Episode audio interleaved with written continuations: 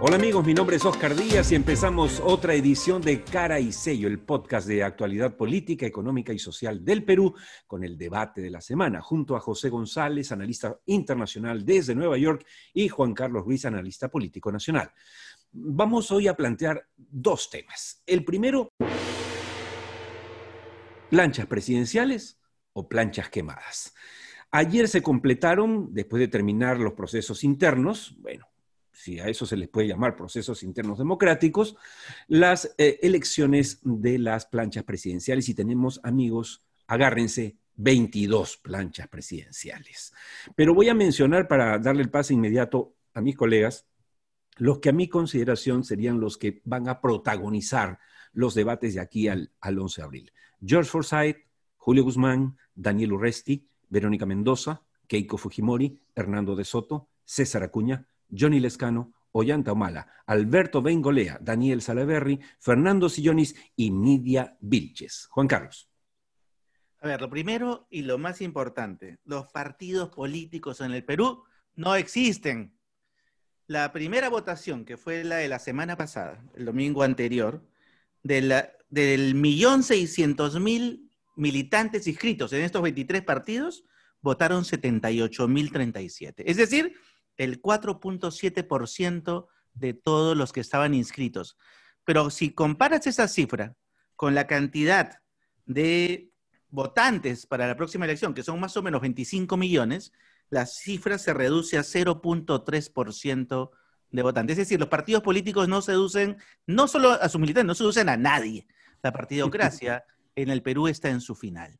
Definitivamente los nombres que una, una pregunta, Juan Carlos. Si la partidocracia está, no existe, ¿hay tendencia política? ¿Hay ideología? ¿Hay doctrina? ¿Hay vocación política que podamos definir? ¿O es un, el Perú es un rompecabezas político indescifrable? Yo diría que es un juego de sentimientos. Es decir, no existe acá discursos eh, programáticos, ni discursos ideológicos, ni discursos eh, políticos como tal, digamos. Lo que cada vez existe más es sensaciones eh, desorientadas, en muchos momentos disparando hacia un lado o hacia otro, que es la misma sensación que uno tiene cuando sale a marchar porque algo no le gusta y se siente indignado, pero no tienes una alternativa concreta para decir tenemos que hacer tal cosa, ¿no? Juan Carlos, la partidocracia estará herida de muerte, pero no es que nos alegre su muerte, hay que aclarar. Ah, por supuesto. O sea, si algo necesitamos es partidos fuertes. El, problema, el, problema, el problema, Oscar, es que son zombies, y los zombies son muertos vivientes y matan gente, ¿sí?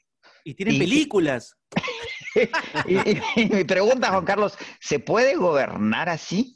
Yo creo que no, justamente lo que tenemos, o sea, la verdadera reforma política que se tiene que hacer en el país tiene que apostar por construir partidos modernos. Moderno significa eso, eso. partidos con nueva gente, con nueva visión. tenemos que jubilar a toda esa clase política que hoy no es capaz de juntar o de, o de reunir a más del 0.3% de la población para que por favor voten en sus primarias. Evidentemente hay muchas iglesias y muchas comunidades en Internet que tienen mucha mayor militancia que los partidos. Ahora, pero esto, Juan Carlos, no, esto no va a pasar, no vamos a tener lo que tú propones, que es lo lógico, partidos modernos, con una visión ya eh, de, Pasadista, que incorpore además a los millennials y a los centennials, que es eh, hacia dónde vamos, pero no va a haber si no hay reforma política, porque lamentablemente esta, mm. esta, digamos, las reglas de juego actuales de la política nos dan un menú pobre, un menú que, no te permite hacer eh, nada o muy poco. Miren, yo les he leído esta, esta, parrilla de candidatos. ¿Cuál? Díganme uno que sea líder. que sea un visionario. hay dos temas claves que estos partidos tienen que trabajar. Uno, narrativas. Eso que antes llamábamos ideología, ahora ya no pedimos tanto, pedimos narrativa, un discurso coherente sobre la realidad, pensando en cómo hay que transformarla para que podamos vivir mejor. Nada más, es un sueño. Y Pero una cosa... Hacemos eso realidad en términos de políticas públicas o en términos de acciones. Sí, José. Una cosa, Oscar, pero un partido no se puede crear por decreto, ni se puede institucionalizar por ley. Eh, el partido, eh, hasta donde tengo entendido, nace de, de, bases, de organización intrínseca, y eso existe en el Perú. Sí, sí, no, está muy bien lo que dices y eso es bueno para el debate. Nadie está proponiendo que se haga este, ninguna ley va a crear un partido ni va a crear conciencia política, pero sí establece las bases de la construcción de ese edificio. Y es lo que hay que cambiar, y lo dice muy bien en su último artículo eh, eh, Fernando eh, Tuesta, ¿no? que es justamente que lo titula su último artículo, ni primaria ni reforma. O sea, es mm. un remedio, es una pantomima de reforma política. Y en tanto no cambiemos las reglas de juego, vamos a seguir teniendo vientres de alquiler. Pero Vizcarra, cae por, pretender imponer algún tipo o promover algún tipo de reforma política, ¿verdad? Cierto. Ahí, ahí quiero simplemente puntualizar, ¿no? Que quizá lo único bueno de las elecciones a las que vamos a asistir el próximo año, Juan Carlos y José, es que eh, van a, vamos a ver a un montón de estos partidos morir. Es decir, porque no van a pasar la valla electoral. Eso es buena noticia, ¿por qué? Porque de los que quedan, que no es que van a quedar los mejores necesariamente, pero van a quedar menos, entonces e, es más probable, no digo seguro, que esos sí se preocupen por terminar la reforma política ante la presión ciudadana que les garantice quizá a ellos permanecer y ya no dejar entrar a cualquier hijo de vecino creando un partido de la noche a la mañana. No sé si me dejo entender. Lo, que pasa es que el, cualquier hijo de vecino puede ser malinterpretado, mi querido Oscar, porque tú sabes que tú siempre estás del lado derecho de esta discusión. Pero, este, pero lo que hay que tratar es de que cuando decimos cualquier hijo de vecino nos referimos a alguien que aporte, ¿no? No alguien que no aporte, no alguien que sea negativo, pero sí te entiendo, en el sentido de que gente nueva, sangre nueva, nuevas ideas, pero además nuevas ideas que podamos hacer realidad, hacer que las cosas sucedan. Y ese es el reto que tiene la nueva generación, no solo la bicentenario, los millennials, los centenarios y todo lo que vengan. Las nuevas generaciones es la que va a empezar a darle discurso y narrativa a esa forma distinta. Ahora, hay, que tomar en, hay que tomar en cuenta, Juan Carlos, que dices que la crisis de partidos políticos e, es global, ¿no? Mira lo que está pasando en Estados Unidos con el Partido Republicano y Donald Trump que se resiste a reconocer los resultados electorales que ya han sido reafirmados por los estados y solo falta que se oficialicen. Eh, es un poco el fin de las ideologías que prohibió Fukuyama, pero va en otra eh, dirección. Pero con una pequeña eh, diferencia, José, que en nuestro caso a eso se le suma la informalidad política. Así es, Así es. Y la, informalidad nacional, hoy día hablaba con, con, unos clientes nuestros en Colombia y se impresionaban por lo que sucede en el Perú. Me dicen, el Perú eh, pueden cambiar de presidente cada 15 días, pero la, estabilidad económica es impresionante. En Colombia cambiar un presidente es dramático, pero tenemos un déficit fiscal inmanejable, con una volatilidad en el peso que parece eh, de un país absolutamente caótico. Mira cómo se compensan las cosas. Eh, además, el tema de la informalidad. La informalidad en, el, en, la política peruana ha convertido a la política de oficio a negocio. Y eso es terrible, porque de algo que no se habla mucho es que los partidos están financiados por minería ilegal, por tala ilegal de árboles mm. y por narcotráfico, cosa que nadie toca. Y claro, seguirá siendo así si es que no cambiamos eh, las cosas. Pero bueno, nos vamos al segundo tema de hoy. El efecto dominó de los conflictos sociales. A, raíz de la paralización increíble, inédita, inaudita, de cinco o seis días de, interrupción de carreteras en el sur y en el norte por el tema de la ley de promoción agraria que finalmente fue derogada, bueno, nos hemos dado nuevamente con el portazo en la cara respecto a lo que pueden ser los conflictos sociales. Y parece, según la Defensoría Juan Carlos y José, que se vienen más. Mm. Yo, diría que esto, es un, de, la, de, ley, de derogatoria de la ley de promoción agraria, es un ejemplo más del que el modelo de crecimiento se agotó.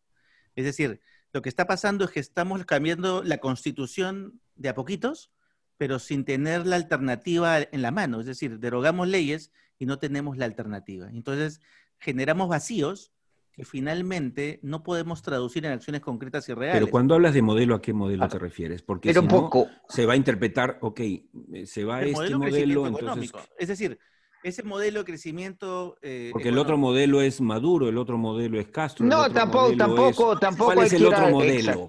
tampoco hay que ir al extremo. Por eso, por eso planteo la pregunta para que la gente entienda, la gente que nos está Cuando hablas de que se cayó modelos, ¿Qué modelo se cayó? El modelo, ¿Hacia dónde deberíamos ir? El modelo de crecimiento económico que permitió que muchos grupos de eh, poder vinculados o a la minería, o a la agroindustria, o a la construcción, ¿no? En general, a todos los grupos, digamos, eh, fuertes, digamos, de inversión, pesquería, etcétera, sobre todo los primarios, ese modelo no supo redistribuir adecuadamente hacia abajo, hacia trabajadores. Y, hay, que tomar en, hay que tomar en cuenta, Oscar, lo que internacionalmente, y esto nace de Davos, ¿no? La, Catedral del Capitalismo Ilustrado.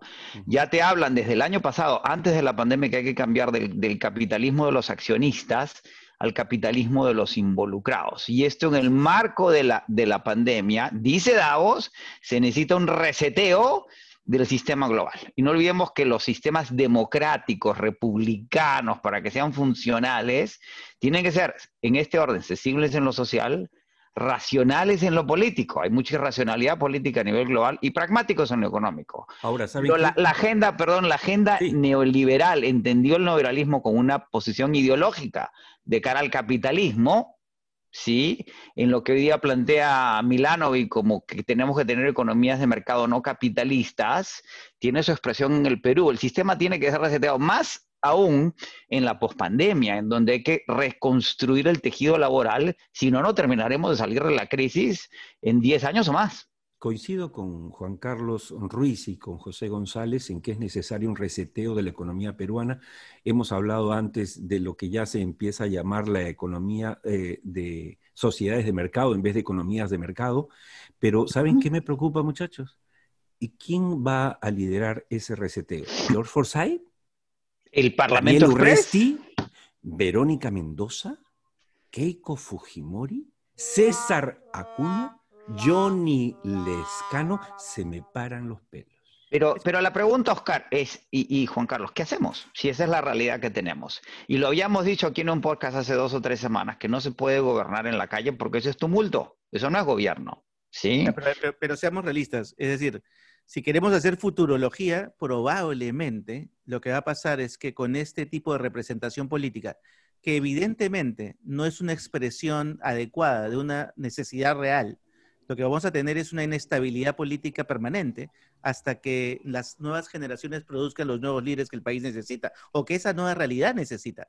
Mm. Entonces, este... Y lo que, y lo que necesitamos, Juan Carlos, es que el sector privado se incorpore activamente a, la vida republicana, o sea, que sean parte de la solución y no del problema. Ahora sí, que quizá valga decirle a nuestros oyentes, a los que nos siguen todas las semanas en, en el podcast de Cari Sello, que cuando termina una, era, cuando termina incluso o se agota un modelo como el que eh, como parece estar ocurriendo ahora, no solo en el Perú, sino en el mundo, lo que pasa es que hay un desfleme, ¿no es cierto? Empiezan a, aparecer cosas incoherentes y las vamos a vivir. Yo recuerdo claramente eh, eh, leer un libro muy interesante sobre la caída de, de, Franco. Franco estuvo pues más de 35 años en el poder en España y cuando cae empieza todas, todas las películas españolas eran de desnudos, el todas destape. eran escandalosas, el destape total, de monjas. Eso se llamaba el destape. Exacto. Y eso pasa también en política. Entonces, posiblemente estemos asistiendo, queridos amigos,